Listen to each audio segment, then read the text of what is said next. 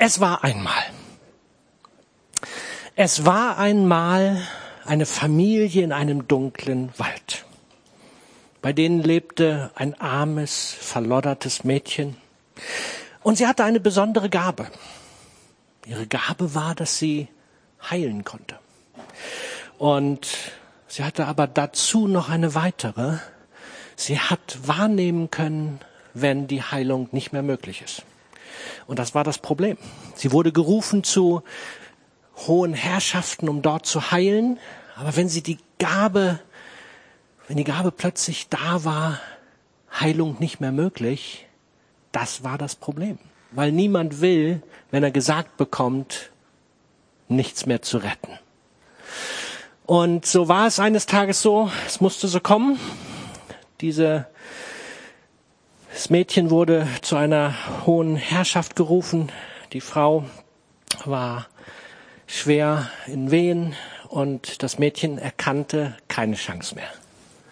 Und sie floh, sie wurde gejagt und es kam der wunderschöne junge Mann, völlig selbstlos, der ihr im Wald begegnete, als sie gejagt wurde und er rettete sie, versteckte sie. Und wisst ihr, was am Ende passierte? Ja, wir alle wissen es, oder? Es passierte Folgendes. Und wenn sie nicht gestorben sind, dann leben sie noch heute. Sie sind glücklich und zufrieden, haben viele Kinder und alles Leid hat ein Ende. Ist das nicht schön?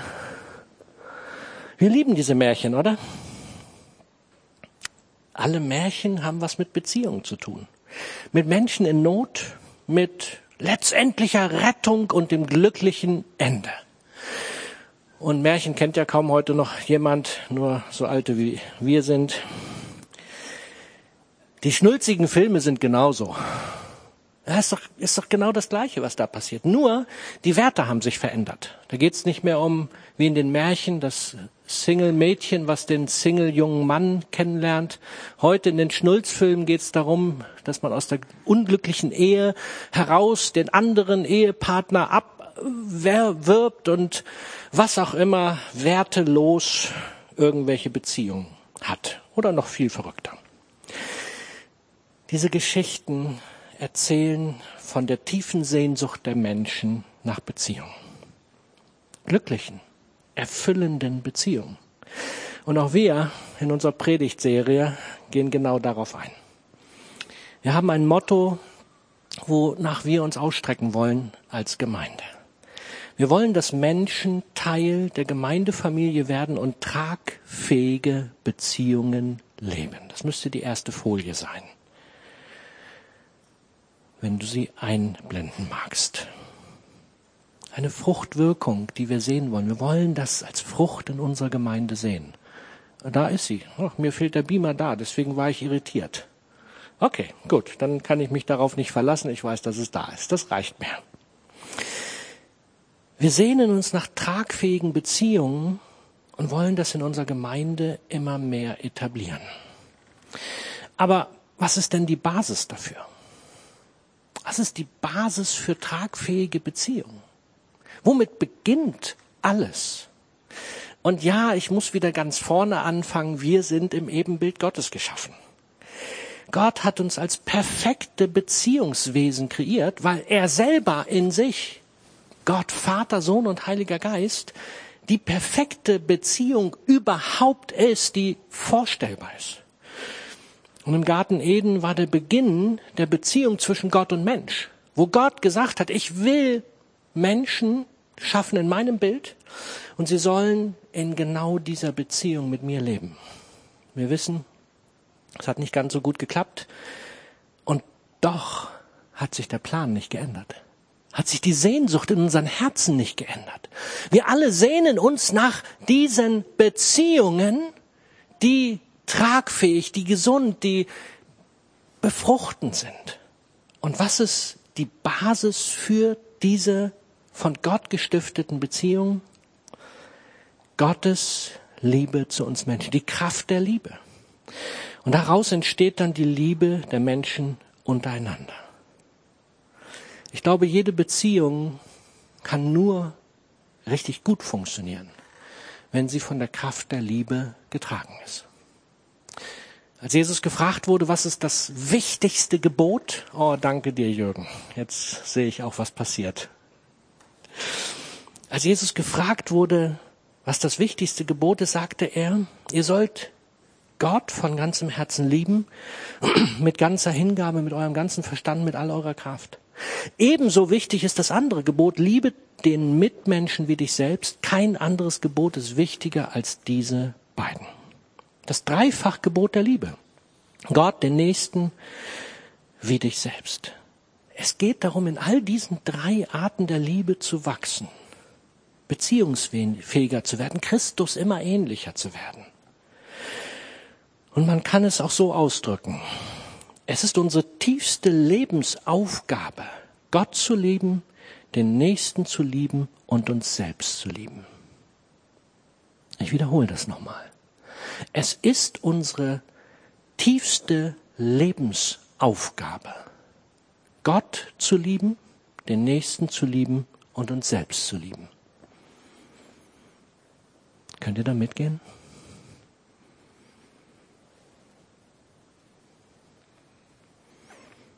Deswegen unser eigentliches Gemeindemotto hat sich nicht verändert. Leidenschaftlich lieben. Gott, die Menschen, Braunschweig und die Welt. Und jetzt möchte ich ehrlich sein. Ihr Lieben, wir sind da nicht besonders gut drin. Ich wünschte, wir wären da wirklich besser drin. Aber wir kriegen das oft nicht hin. Wie oft scheitern wir an den kleinsten Beziehungsgeschichten? Wie oft scheitern wir daran, dass Dinge nicht so gut funktionieren? Warum passiert uns das immer wieder? Und ich weiß, worüber ich rede, dass wir so schnell uns auf die Palme bringen lassen. Dass wir so schnell wütend werden, uns Dinge so schnell verletzen. Was ist das, was immer wieder dazu führt, dass es in den Beziehungen so schnell kracht und so schmerzhaft oft ist. Ich glaube, weil der Prozess der Umgestaltung in das Bild Christi noch nicht abgeschlossen ist. Oder? Wir sind noch nicht fertig mit dem, was Gott sich gedacht hat. Christus, der hat alle drei Arten der Liebe perfekt gelebt. Der hat das hingekriegt. Der war so, wie das sein sollte. Und wir, wir sind so manchmal sehr weit entfernt von dem Ziel, manchmal vielleicht einen Tucken näher dran. Und Gott sehnt sich danach, uns umzugestalten in sein Bild. Wer stimmt dem zu? Wow, das sieht gut aus. Die Mehrheit findet das auch so. Dann frage ich uns jetzt mal ganz ehrlich, warum ist es trotzdem so schwer? Warum funktioniert das so schlecht? Was ist das Problem? Wisst ihr, ich glaube, das Problem ist, wir haben noch nicht wirklich erkannt, dass wir ein Problem haben. Nochmal. Könnte es sein, dass das Problem ist, dass wir noch nicht wirklich erkannt haben, dass wir ein Problem haben und welches Problem wir haben? Weil wir alle wollen umgewandelt werden in sein Bild oder viele. Dazu ist es aber notwendig, dass wir in einem Prozess sind, der diese Umwandlung auch möglich macht.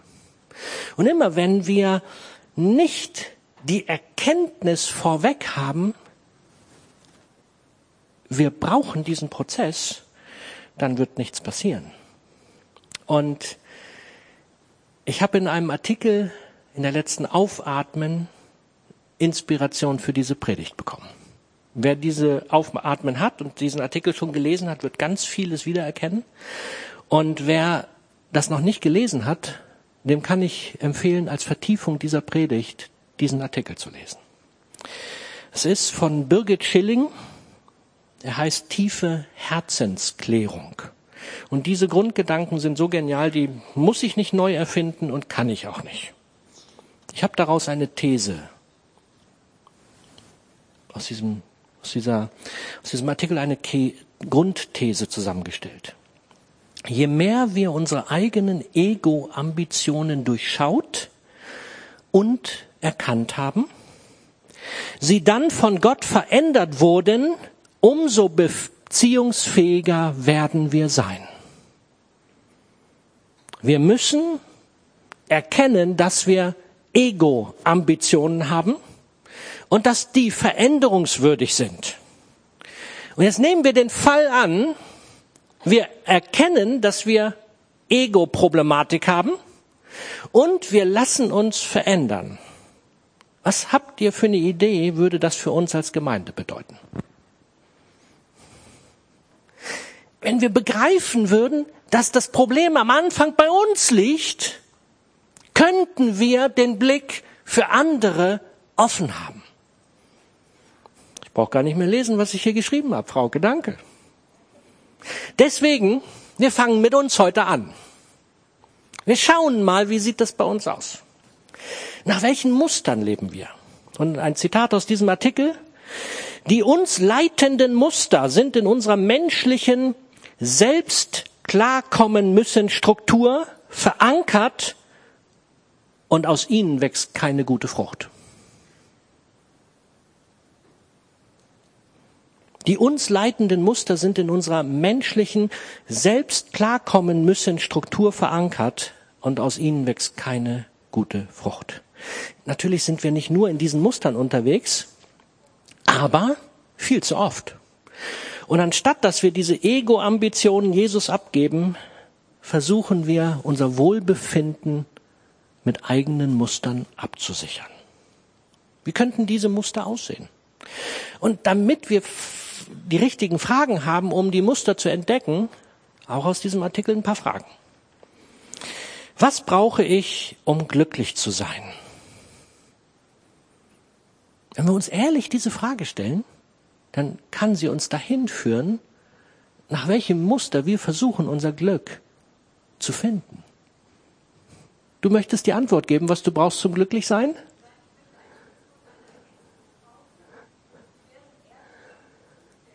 Ja, genau. Was brauche ich, um glücklich zu sein? Wie kann ich genau das bekommen? Ihr macht mich ja richtig hier. Andreas.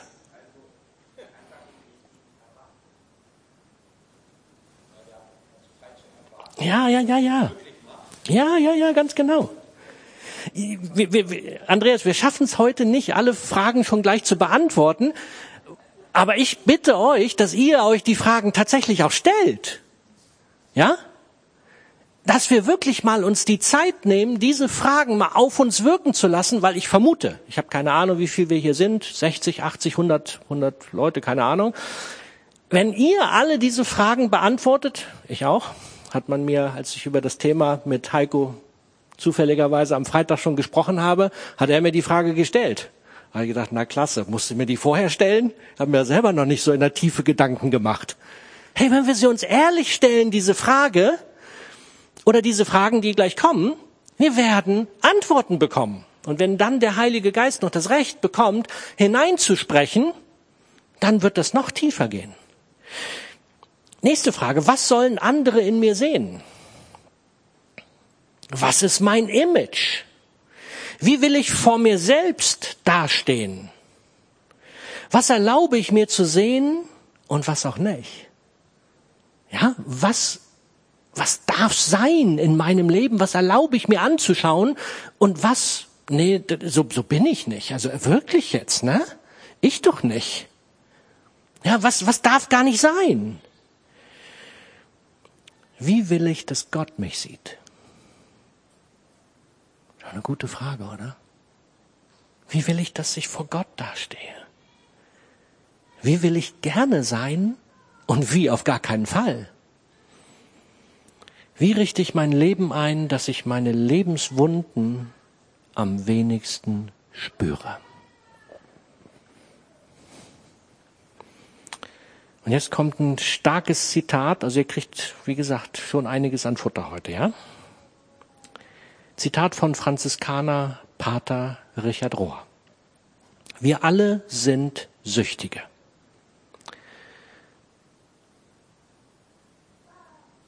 Okay. Nochmal. Wir alle sind Süchtige. Sucht ist in den Menschen angelegt.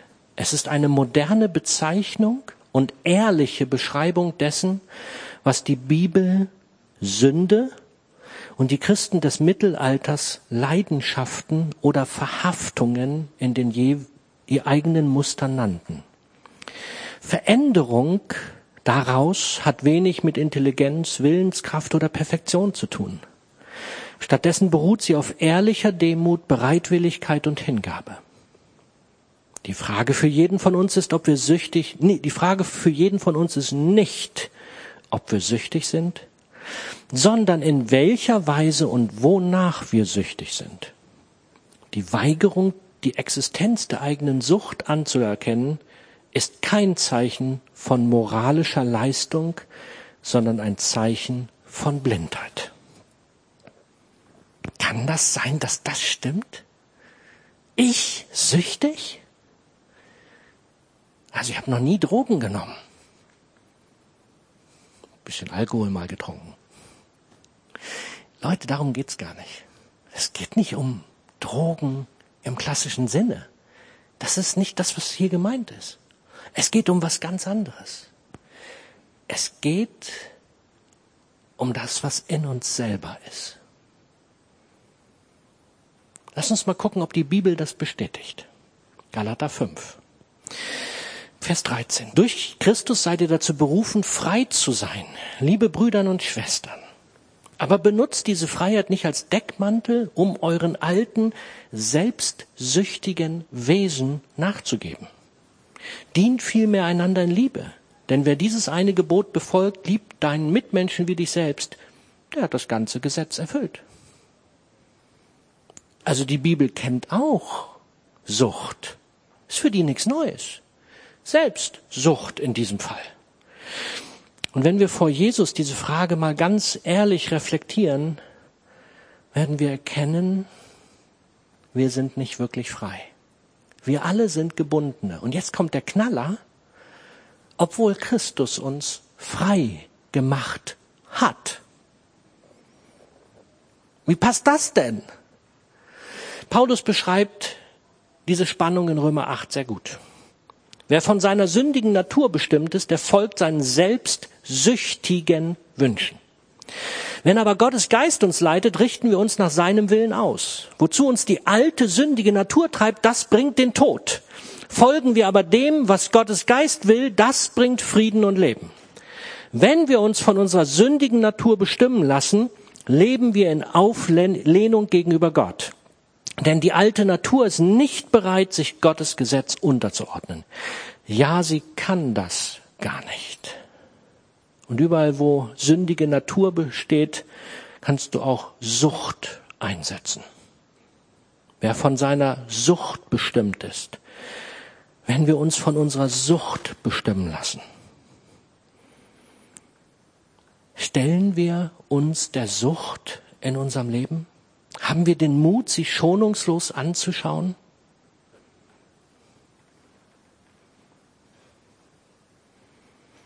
Wisst ihr, ohne dass wir erkennen, dass wir Süchtige sind, ohne dass wir akzeptieren, wir haben ein Suchtproblem, werden wir nie loskommen davon. Das funktioniert nicht. Wir müssen als allererstes begreifen, wir haben ein echtes Suchtproblem. Erst dann sind wir nämlich offen dafür, dass etwas sich verändern darf. Lass uns mal ein paar Beispiele anschauen, wo sich Abhängigkeiten und Sucht vielleicht auch in deinem Leben zeigt. Ich nenne mal ein paar, auch aus dem Artikel. Geltungssucht, Beziehungssucht, also existenzielle Abhängigkeit von anderen Menschen, Leistungssucht, Ehrgeiz, Konkurrenz und Rivalität, Imagesucht, Sucht, sich als Opfer zu sehen, Kontrollsucht, Geldgier, Habsucht. Und das könnten wir jetzt fortführen und fortführen und fortführen.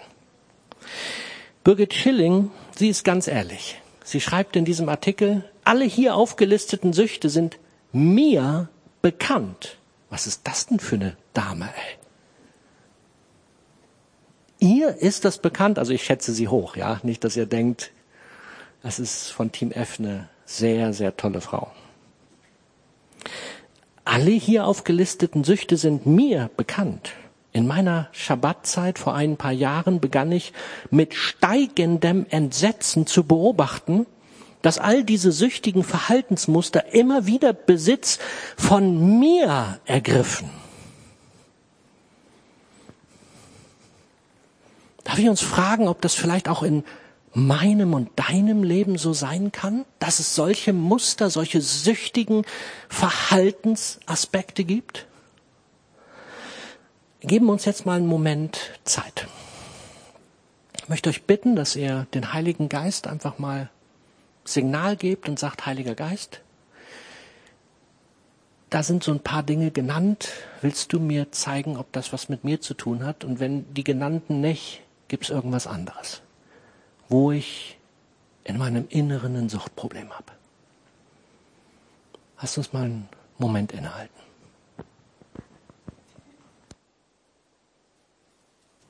Ich denke, das ist nicht in zwei Minuten am Sonntagmorgen erledigt.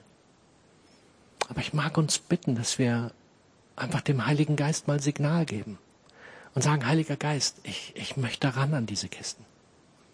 Und immer, immer wenn Ängste in dir aufpoppen, hat das mit irgend so einem Muster zu tun. Immer wenn irgendetwas da ist, wo, wo du merkst, da, da habe ich keinen Frieden mehr, da ist jetzt irgendwas passiert, dann lass doch den Heiligen Geist mal hinschauen. Er möchte uns helfen dabei. Ulrich Eggers, er schreibt in einem anderen Artikel, aber ist auch dort zitiert, Verletzungen, Lebenswunden, Schwächen, die sich verfestigt haben und eine Art Eigenleben entwickeln, sich von meiner Bewusstseinsebene lösen und eigentlich gegen meinen Willen impulshaft das hat mich doch sehr getroffen, weil das ist voll mein Ding. Ne? Impulshaft sind die Dinge plötzlich da und ich würde sie gern wieder einfangen und sie sind schon raus. Sich einmischen und ein Eigenleben entfalten. Das sind verborgene, dunkle, herunterziehende Kräfte in mir. Ich lasse mich in Besitz nehmen von einem versteckten Impuls, den ich oft gar nicht bewusst steuern kann oder der schneller ist als mein bewusstes Wollen.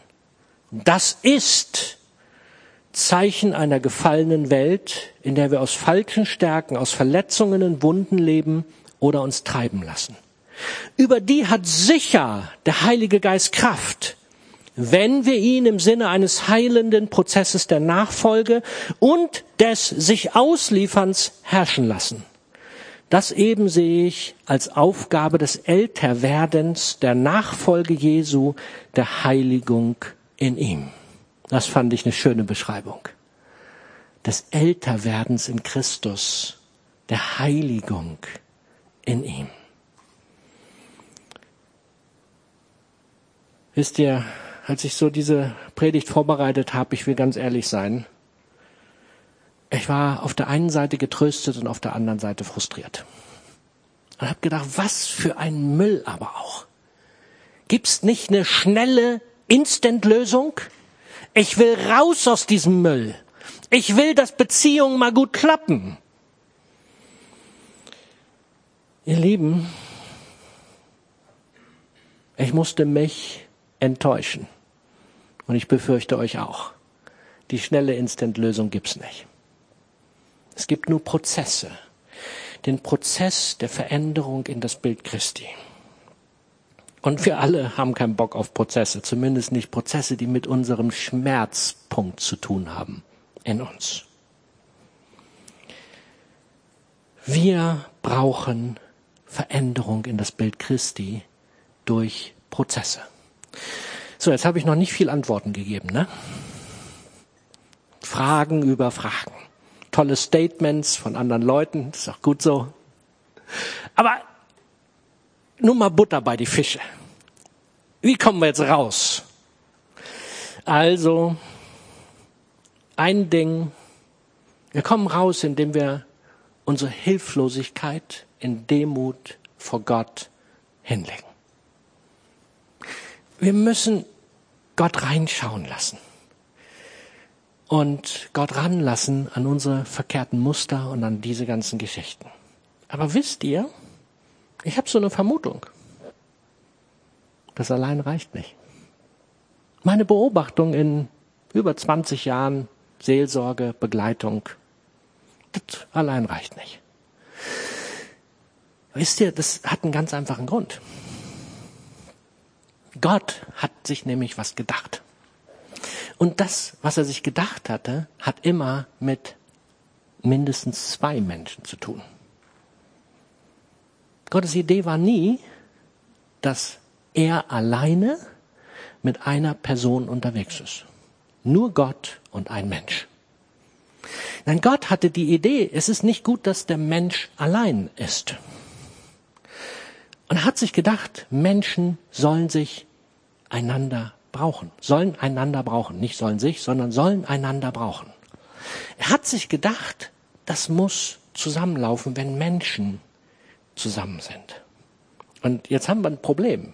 Die Menschen sind ja gerade unser Problem, ne? Aber wisst ihr was? Hat sich deswegen nicht geändert. Ich glaube, Schlüssel dafür, dass wir Veränderung erleben, erster Punkt natürlich, Gott unsere Herzen zu öffnen, dass er in uns etwas anstoßen kann. Aber erst in Beziehungen miteinander werden Süchte und diese ganzen Muster ja wirklich erst offenbar.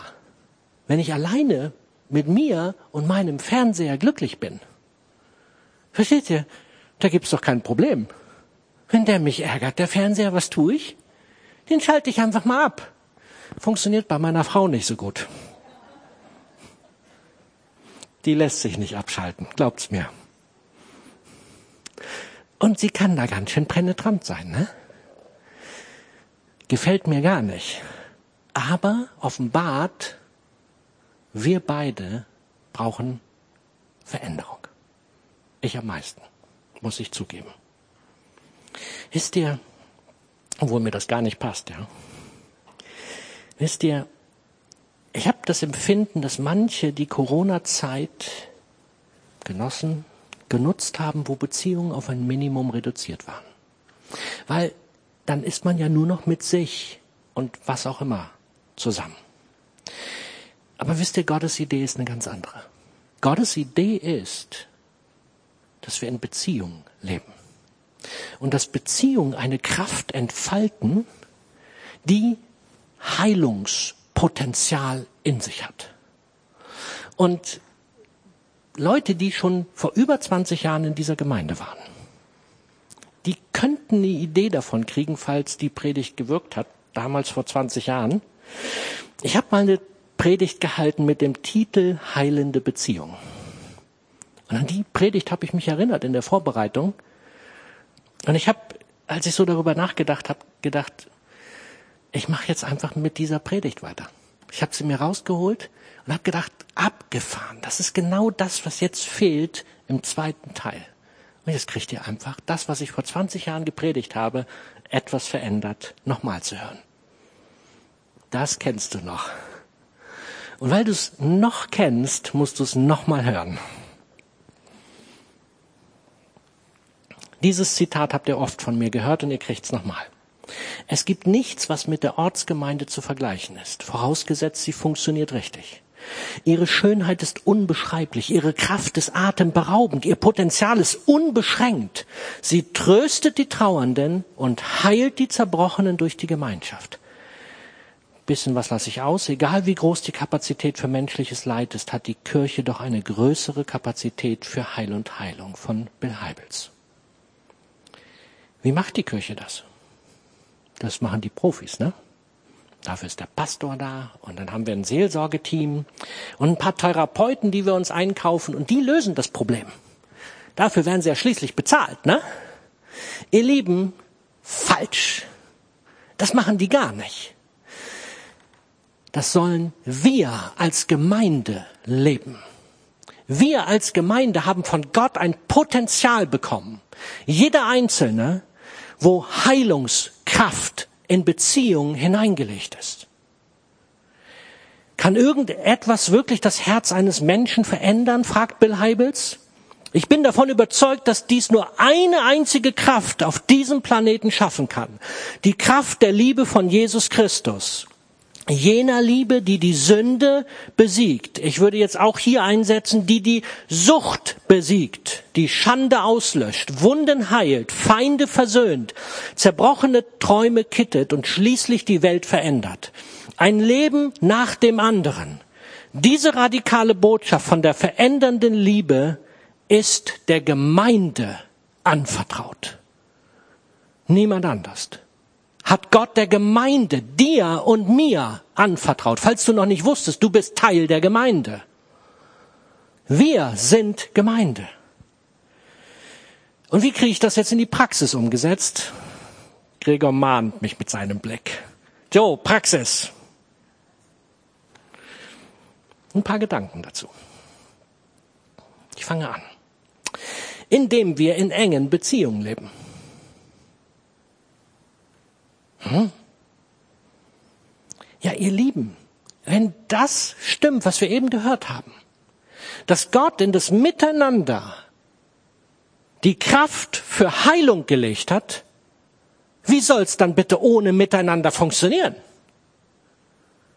Wie geht es denn dann? Wir sitzen jeder vor unserem eigenen Fernseher und freuen uns des Lebens, hören Predigten von überall her, aber Beziehungen haben wir kaum noch dann können wir auch keine Heilung in der Beziehung erwarten. Oder? Ich habe mit Heiko darüber gesprochen. Wir kennen uns seit über 30 Jahren. 91 sind wir uns begegnet in dieser Gemeinde. Und haben uns gefragt am Freitag bei einem Käffchen, warum ist heute vieles anders, als es damals war. Und wir haben festgestellt, wir haben damals viel mehr Zeit miteinander verbracht. Ja, die Zeiten waren anders, das weiß ich. Ist so. Wir haben mal so geguckt, wie viel Zeit wir miteinander verbrachten. Spontan sagte Heiko, drei Abende mindestens, plus Sonntag und den Nachmittag, Sonntagnachmittag. Ja, okay, kriegen wir vielleicht heute nicht mehr hin. Aber versuchen wir überhaupt noch was? Sind wir überhaupt, dass wir begreifen, das Heilungspotenzial hat Gott in Gemeinschaft hineingelegt?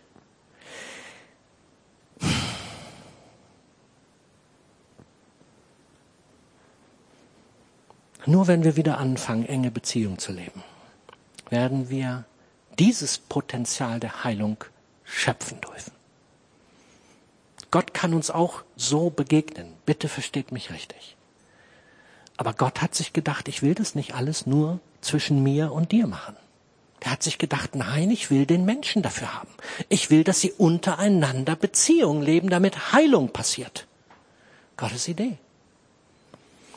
Das Zweite nicht nur enge Beziehungen, sondern bitte dann auch transparente und offene Beziehungen. Nicht nur das Gute mitteilen, sondern Schwächen offenbaren und einander tragen. Jetzt wird's aber schon ein bisschen eng, Joe. Das meinst du ja wohl nicht ernst. Jetzt soll ich auch noch in der Beziehung darüber reden, was nicht so gut ist. Wir sind, wir, wir lieben das ja, ne? Wir kommen zusammen und dann, oh, das ist gut gelaufen und das in der letzten Woche und das war cool und aber dass in der letzten Woche mich dieser und dieser Punkt sehr geschmerzt hat, wem kann ich denn das sagen? Und dass wir mal darüber austauschen, warum das so war. Gibt es da in meinem Leben jemand, außer meiner Ehefrau, mit der ich, mit dem ich so etwas besprechen kann? Das dritte. Wir suchen die schnelle Lösung für unser Problem. Aber wisst ihr, das ist nicht immer die Lösung. Ich möchte kurz darauf eingehen, was ich damit meine.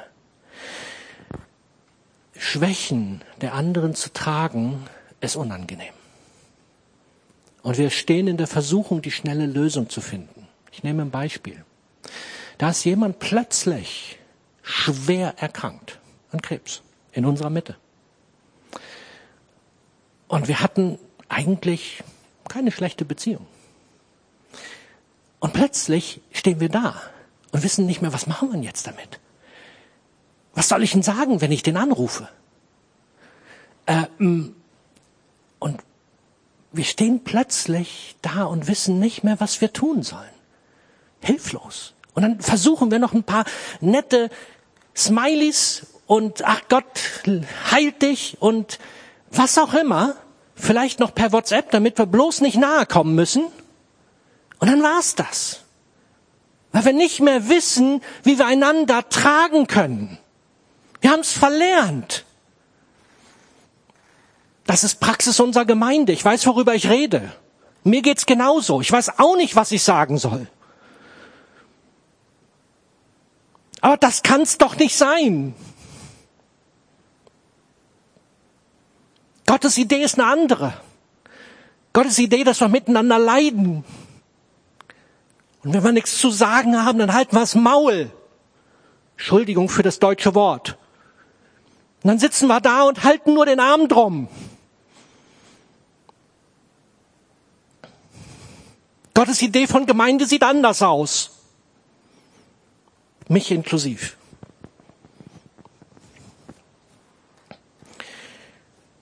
Manchmal wäre es besser, wenn wir einfach warten würden und den Heiligen Geist bitten, dass er uns ein Wort der Ermutigung, der Vision oder was auch immer geben würde.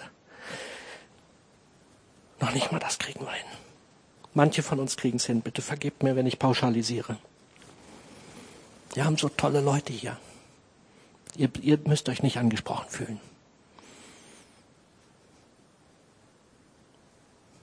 Und ich will uns nicht runterziehen. Aber ich will uns einen Spiegel vor Augen malen. Wenn wir lebendige Gemeinschaft leben wollen, dann müssen wir auch ehrlich sein. Und dann müssen wir uns mal den Spiegel anschauen, wo Dinge bei uns nicht gut laufen. Ihr Lieben. Punkt 4. Nicht nur das Richtige sagen, sondern die Wahrheit in Liebe leben. Wie schnell sind wir dabei und wissen, was richtig ist in dieser Gemeinde? Wir haben eine schnelle, klare Ansage. Beziehungsproblem, so ist die Lösung. Das Problem, so ist die Lösung. Das richtige Sagen ist oft gar keine Lösung. Aber miteinander leben und Leben stiften in eine Problematik hinein, das ist eine Lösung. Jesus und die Ehebrecherin, die Pharisäer, die hatten die richtigen Aussagen parat. Die wussten, was man richtig dem Gesetz nach tut. Steinigt die Hure. Das war richtig. Und was hat Jesus gemacht? Er hat Leben gestiftet. Und das ist das, wozu er uns berufen hat, dich und mich. Nicht nur das Richtige sagen, sondern die Wahrheit in Liebe leben. Nicht nur fordern, Punkt 5, das Richtige zu tun, wir stehen in der Gefahr, den anderen nur zu belehren, zu ermahnen, zur Rechenschaft aufzufordern. Mach doch endlich das Richtige, du weißt es doch, wir haben es dir doch gepredigt und gelehrt. Reicht leider oft nicht aus. Wir stehen zu oft in der Gefahr, vom Baum der Erkenntnis zu essen und zu wenig vom Baum des Lebens.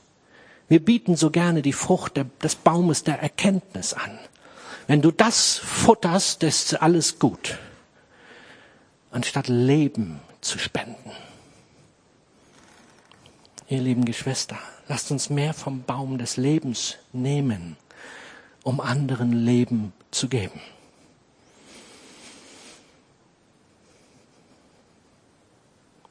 Ein Zitat von Lawrence Crabb. Ob eine Gemeinschaft heilen kann, hängt nicht davon ab, dass man die Menschen dazu bringt, das Richtige zu tun oder dass man versucht herauszufinden, welche schädlichen psychischen Kräfte die Probleme verursachen und sich dann daran macht, diese Schäden zu beheben.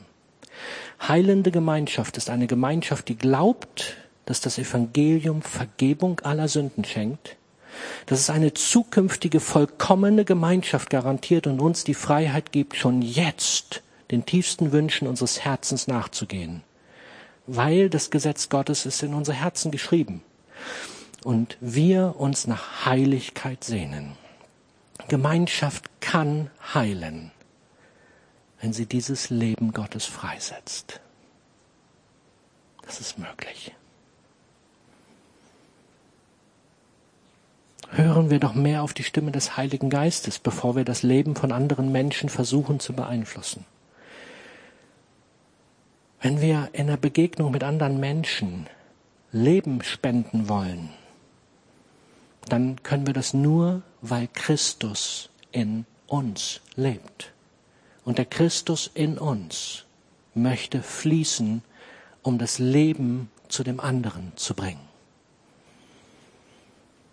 Heilende Begegnung, auch von Lawrence Crabb. Heilende Begegnung geschieht bei jedem intensiven Kontakt, bei dem das Leben Christi von einem Menschen zum anderen überströmt und im anderen Herzen, im, im Herzen des anderen Leben weckt. Ihr Lieben, ich bin scharf gewesen. Bitte vergebt mir, wenn ich euch nahe getreten bin aber nicht, weil ich euch verletzen möchte, nicht, weil ich euch wehtun möchte, nicht, weil ich mich profilieren möchte oder irgendetwas. Ihr Leben, wenn wir sehen wollen, dass diese Gemeinde tragfähige, lebendige Beziehungen lebt, müssen wir was verändern. Wir können nicht so weiterleben wie bisher. Das reicht nicht aus. Und ich befürchte, vor uns liegt eine Zeit, wo noch manches anderes auf uns zukommt. Wir haben noch nicht eine Idee davon, was das sein wird. Wir haben Andeutungen der Bibel. Aber glaubt mir, wir alleine stehen das nicht durch. Wir stehen das durch, wenn wir Beziehungen haben. Wir stehen das durch, wenn Menschen in uns, neben uns sind, die Christus in sich haben und Leben spenden. Da, wo ich schwach werde, soll jemand sein, der mir das Leben durch Christus gibt. Aber wenn ich niemand kenne um alles in der Welt, wo soll's denn herkommen? Wenn ich keine Beziehung mehr lebe, wenn ich nur noch für mich alleine bin, oder wir vielleicht die Familien nur noch für sich alleine sind, weil unsere Zeit es nicht mehr hergibt. Gottes Idee ist, dass Heilung durch ihn und durch Menschen in unserer engsten Beziehungsebene vollbracht wird. Was denkt ihr, was der Teufel für eine Idee hat? Habt ihr eine Idee, was das sein könnte? Genau das zu zerstören. Brauchen wir uns nicht wundern, in was für einer Zeit wir leben. Also was müssen wir tun? Wir brauchen den Spiegel Gottes. Dass er uns Offenbarung geben kann, so kann es nicht weitergehen. Das sind die verkehrten Ego-Muster in unserem Leben. Und dann brauchen wir einander um Heilung zu erleben. Geht das hier im Gottesdienst? Nein. Ich liebe Gottesdienste. Aber nein, hier geht das nicht. Deswegen, wir haben eine katastrophale Kleingruppenarbeit. Warum? Weil dort das nicht mehr gelebt wird, zumindest in manchen Ebenen nicht mehr gelebt wird, was ich heute predige. Und weil ich weiß, dass viel zu viele keine Kleingruppen haben. Wir brauchen aber einander. Das kannst du auch von mir aus machen, ohne Kleingruppe in einfacher Beziehung. Eins, zwei zu zwei und was auch immer. Von Gebetskreisen, die ich nicht kenne, ist mir alles, ich bin glücklich über alles, was tiefe Beziehungen beinhaltet in unserer Gemeinde. Aber wisst ihr, wir müssen wieder zurückkommen, dass wir Zeit miteinander verbringen dass wir Beziehungen miteinander leben, dass wir füreinander da sind, dass wir miteinander Schmerzen erleiden, trauern und durchkämpfen und all das, was notwendig ist. Ihr Lieben, lasst es, lasst es doch bitte als ein Appell an unser Herz sein, was ich heute gepredigt habe. Lasst uns nicht so weitermachen. Nur Gottesdienste, vergiss es. Wir brauchen kleine Beziehungsebene. Wir brauchen Kleingruppen. Wir brauchen, dass wir miteinander auf engster Ebene unterwegs sind, dass wir die Hosen runterlassen und dass wir nicht lachen, sondern einander Gutes tun. Aber wir brauchen auch Gottesdienste. Wir brauchen es, dass wir uns hier in der Gegenwart Gottes ermutigen und gemeinsam feiern. Was für einen genialen Gott wir haben. Und ich wünschte, dass die Gottesdienste wieder voller sein können. wo wir gemeinsam feiern, einander kennenlernen, neue Leute kennenlernen, anderen die Möglichkeit geben, dass sie reinkommen dürfen und wir sie mit Beziehungen beschenken. Ihr Lieben, lasst uns neu Gemeinde denken. Und lasst den Heiligen Geist ran und einander ran. Amen.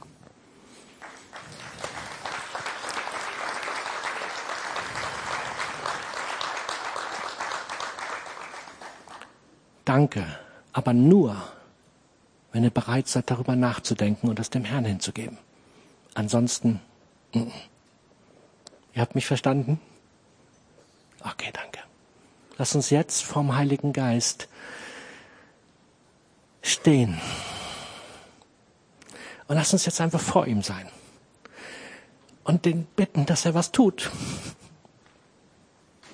Ich kann es nicht machen.